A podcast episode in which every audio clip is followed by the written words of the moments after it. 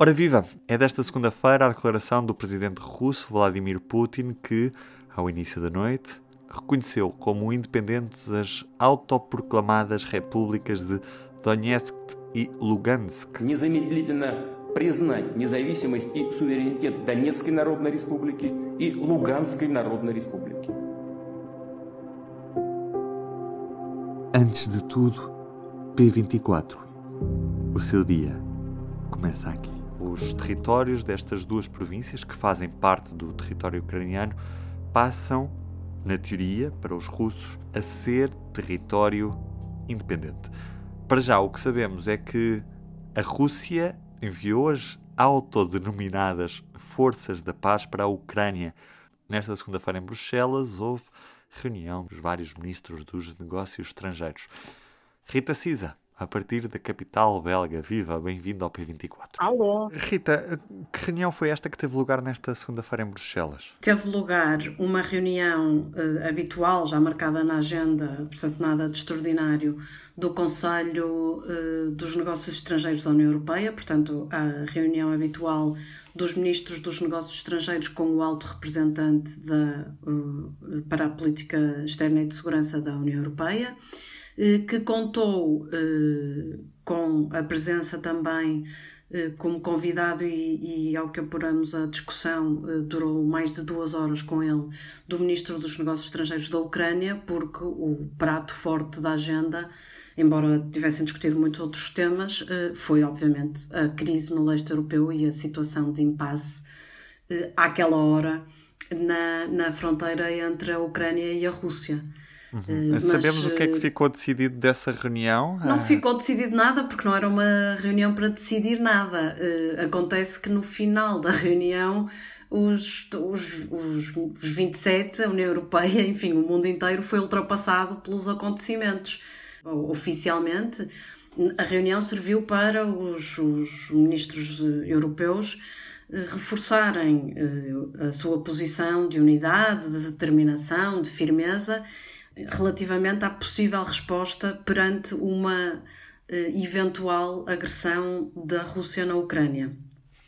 Portanto, agora vamos ver se eh, essa posição eh, é agora concretizada brevemente numa nova reunião do Conselho de Negócios Estrangeiros, em que, que serviria para formalmente adotar o pacote de sanções contra a Rússia, que já está preparado, que já foi preparado, eh, mas que eh, só pode ser acionado se houver esse voto por unanimidade dos ministros.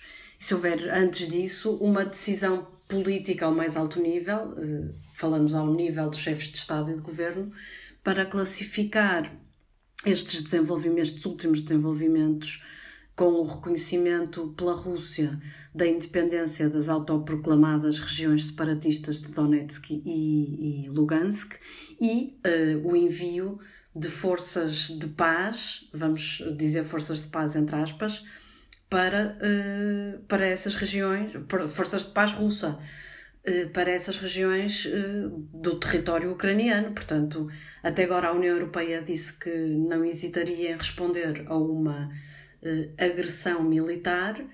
Uh, portanto, agora os líderes da União Europeia uh, terão que fazer a apreciação política de se este gesto, hoje anunciado pelo presidente da Rússia, configura uma agressão à soberania e integridade territorial da Ucrânia, e é difícil de ver como é que isso não pode ser considerado, e se este envio destas forças para território ucraniano eh, que já eh, na visão de Moscovo é território independente, eh, justificará que sejam acionadas estas medidas restritivas que foram desenhadas com, na sua máxima força. O alto representante lembrou que o pacote que foi desenhado e que até agora a União Europeia tem mantido relativamente secreto eh, relativamente não, totalmente secreto, porque nós não sabemos as medidas concretas, mas portanto o que ele disse foi que eh, esse pacote tinha, que tem várias uh, componentes, uh, tem uh, certas, com, certas dessas componentes podem ser implementadas em diferentes graus dependente, dependendo do nível da agressão. Isto são, são palavras, estou a citar exatamente as palavras de José Borrell no fim da reunião. E, portanto,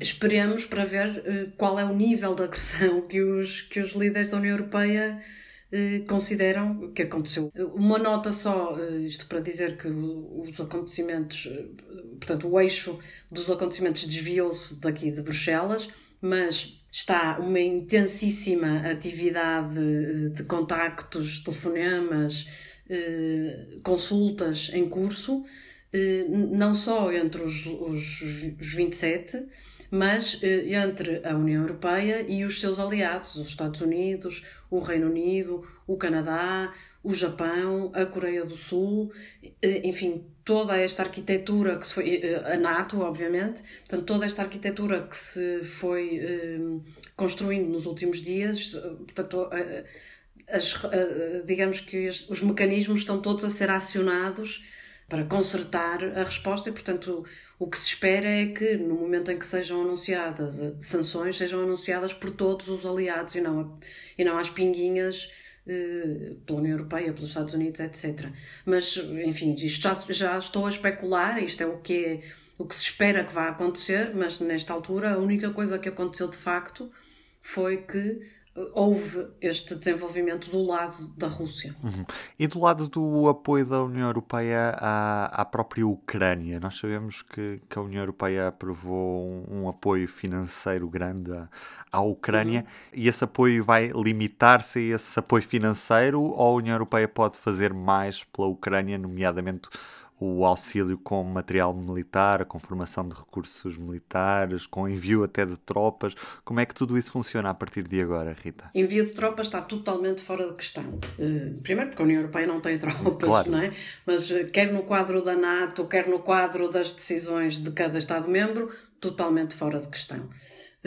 O, o, governo ucraniano tem reclamado, mas isso não vai acontecer. Na reunião do, do, do Conselho houve uh, a aprovação formal deste pacote de assistência macrofinanceira, são 1.200 milhões de euros, que já tinha sido anunciado pela Comissão Europeia. E, e, e há uh, a promessa de mais dinheiro uh, para a Ucrânia, sobretudo porque esta situação de crise provocou um rombo com fuga de ativos e, e previsivelmente com congelamento, paralisação da atividade económica, congelamento de investimentos, etc., na Ucrânia. Portanto, isto é, de facto, é para ajudar uh, o governo ucraniano a manter as suas contas públicas uh, saudáveis ou relativamente incólumes. Não, não vai acontecer também, não é? Mas pronto, mas é um apoio. E ficou também decidido o envio de uma missão de de formação e educação eh, militar eh, da União Europeia para a Ucrânia. Mas isto não significa eh, minimamente nem exercícios conjuntos militares, nem, nem nada disso. Portanto, eh, significa apenas que vão ser especialistas que vão ser enviados para auxiliar uh, o exército ucraniano e, e, está também prometido uh, o envio de uma missão de especialistas em cibersegurança, porque essa também pode ser uma via importante, e especialistas uh, em manobras de desinformação da União Europeia para a Ucrânia. Para já, Estamos, estamos neste ponto. Rita, vamos esperar pelos desenvolvimentos dos próximos dias. Muito obrigado. Obrigada, mas eu acho que quase todos podemos apostar que, vem, que, vem, que estão aí uh, pela frente dias muito difíceis.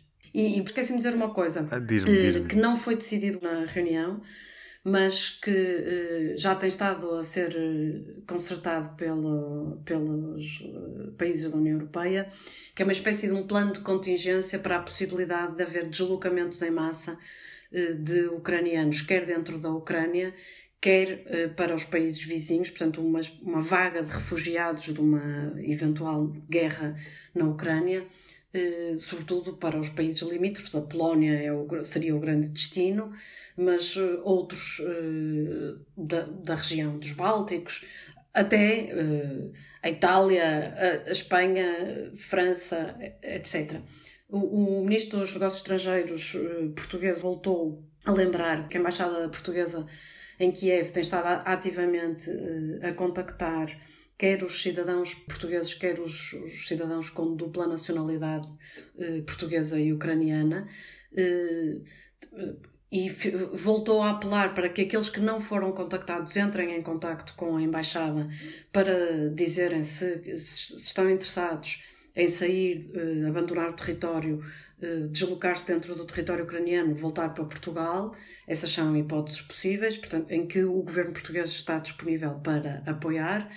Neste momento não se espera que haja um grande movimento, por enquanto, uh, por exemplo, de, de familiares de, de, de familiares de, ucranianos que já estão instalados em Portugal.